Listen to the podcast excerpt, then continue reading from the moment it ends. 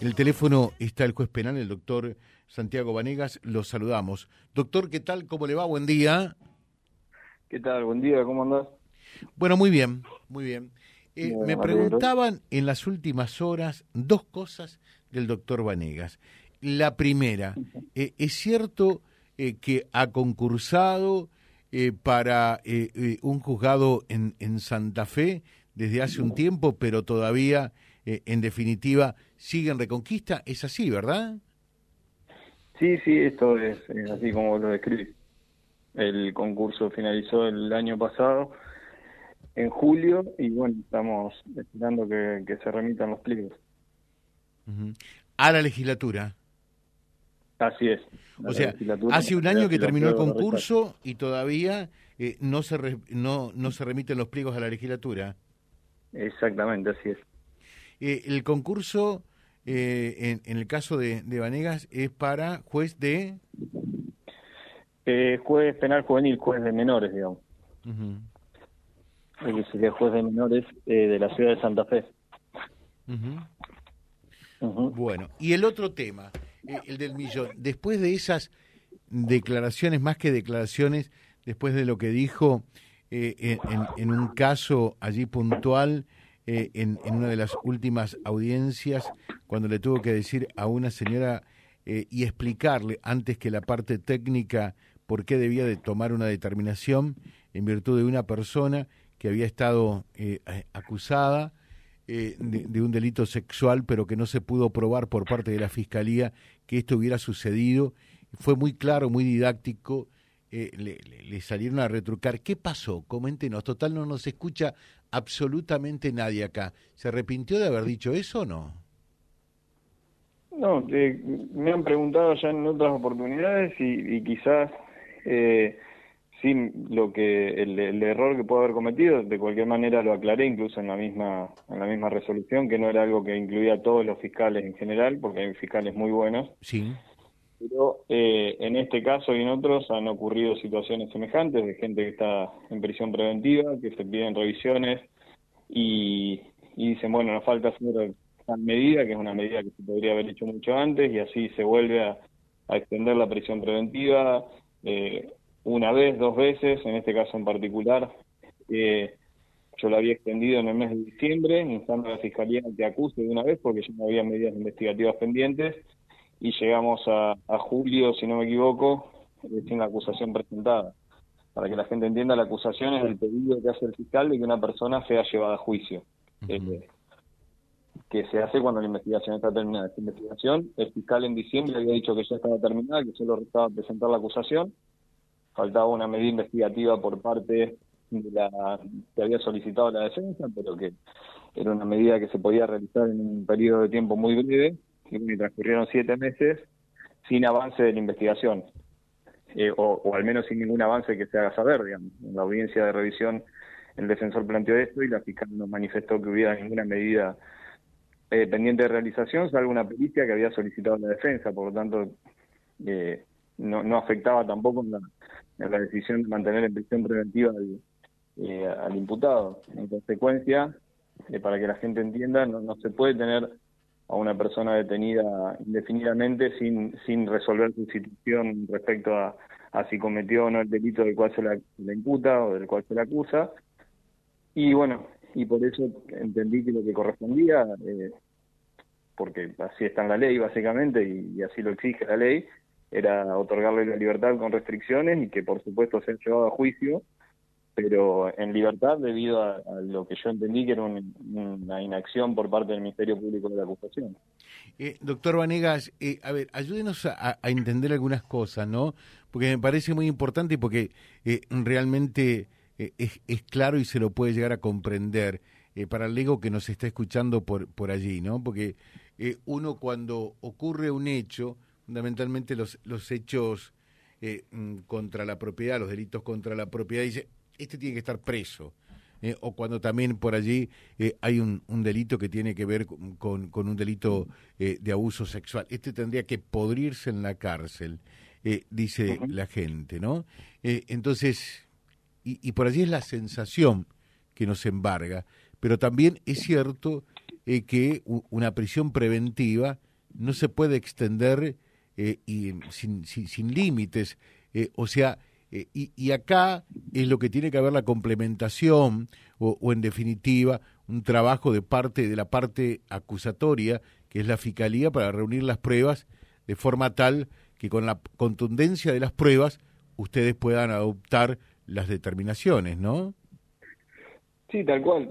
Eh, a ver, la prisión preventiva, el fin que tiene es justamente que, la persona investigada, digamos, no se fugue o no, o no entorpezca el proceso, es decir, no, no amenace a una víctima, no amenace a un testigo, no oculte alguna prueba, como puede ser un delito contra la propiedad, que sé yo, que no oculte eh, lo que lo que sustrajo o que eh, no oculte el arma homicida en un homicidio para que la gente eh, pero esa prisión preventiva justamente tiene ese fin, no es castigar el delito. Eso ocurre recién cuando hay una sentencia eh, condenatoria. Para poder llegar a esa sentencia condenatoria se requiere que la persona a cargo de llevar adelante la investigación, que es un fiscal, eh, lleve adelante la investigación, acuse y eventualmente obtenga, eh, lleve las pruebas necesarias al juicio para que el juez que, que interviene en este juicio lo condene al imputado. Si esto no ocurre, si no hay este avance en la investigación, la persona está privada de su libertad sin justificación, porque justamente se la tiene presa para poder hacer avanzar la investigación y no avanza la investigación, ¿para qué se la tiene presa? Eh, la cuestión de la prisión preventiva, por ahí a la gente le cuesta mucho entender porque es, es, es difícil de, sobre todo para la víctima, por ejemplo, de un hecho que dice, bueno, pero ¿por qué está libre? Y porque lo que corresponde es que esté libre hasta que se le declare culpable. Para eso lo que hay que hacer es llegar rápido a un juicio. En nuestro país tenemos, en nuestra provincia concretamente, tenemos un 50% de los presos de las cárceles no tienen condena, es decir, son personas en prisión preventiva. Y esto con países eh, mucho más punitivistas, como puede ser Estados Unidos, por ejemplo, eh, en Estados Unidos tienen un 15, 17, 18% de personas en prisión preventiva es decir, que no llega a dos personas sobre diez las que están presas sin condena. El resto transitan, como en cualquier país del mundo, el proceso en libertad. Y pongo de ejemplo Estados Unidos, que es un país que la gente que tiene una concepción un poco más punitivista, digamos, lo, admira por su eh, persecución al crimen. Eh, en otros países incluso los porcentajes de prisión preventiva son menores. Entonces, eh, no podemos tomar como algo natural tener a una persona en prisión preventiva de un, un, eh, un periodo de tres meses, se hace una revisión, lo volvemos a prorrogar tres meses, se hace otra revisión, y así hemos llegado a prisiones preventivas de tres años, y si uno ve objetivamente cuánto avanzó la investigación durante esos tres años, se da cuenta que en definitiva son todos actos que podrían haberse realizado quizás en, la mayoría de los casos en un mes, dos, tres, cinco, como mucho. Entonces necesariamente tenemos que eh, pensar, bueno, ¿qué es lo que queremos hacer con el sistema penal? ¿Queremos un sistema penal eficiente que tenga condena, que lleve un mensaje claro a la sociedad de que el que las hace las paga, digamos, o un sistema en el cual metemos gente en prisión preventiva que muchas veces después termina absuelta? Eh, la última semana previa a la feria hubo tres absoluciones. Sí, una, una que tengo acá que iba a apuntar que era el caso de Luis María Ramírez, ¿no? Eh, sí, o sea, hubo ese, uno en las toscas, uno que la Corte había habido condena y la Corte eh, dijo, no, esta condena no corresponde, es absolución. Eh, entonces, sinceramente nos tenemos que replantear, me parece, cómo estamos llevando adelante el sistema penal. En primer lugar, es una autocrítica como juez, que es lo que yo le estoy brindando a la sociedad como juez, eh, y hacia dónde corresponde que todos tiremos para llevar el sistema penal, un sistema penal, vuelvo a lo mismo, eficiente, rápido y que no se centre en litigar una prisión preventiva, sino que se centre en lograr una condena, que es el objetivo que debería tener el sistema penal. Reitero y subrayo, no se centre eh, en, extender eh, sin límites una prisión preventiva, sino de buscar los medios y las pruebas, fundamentalmente las pruebas, para que tenga eh, esa persona una condena, ¿no? Exactamente, sí corresponde, por supuesto que lo ideal también sería que la persona acusada sea la persona que realmente cometió el hecho, por supuesto.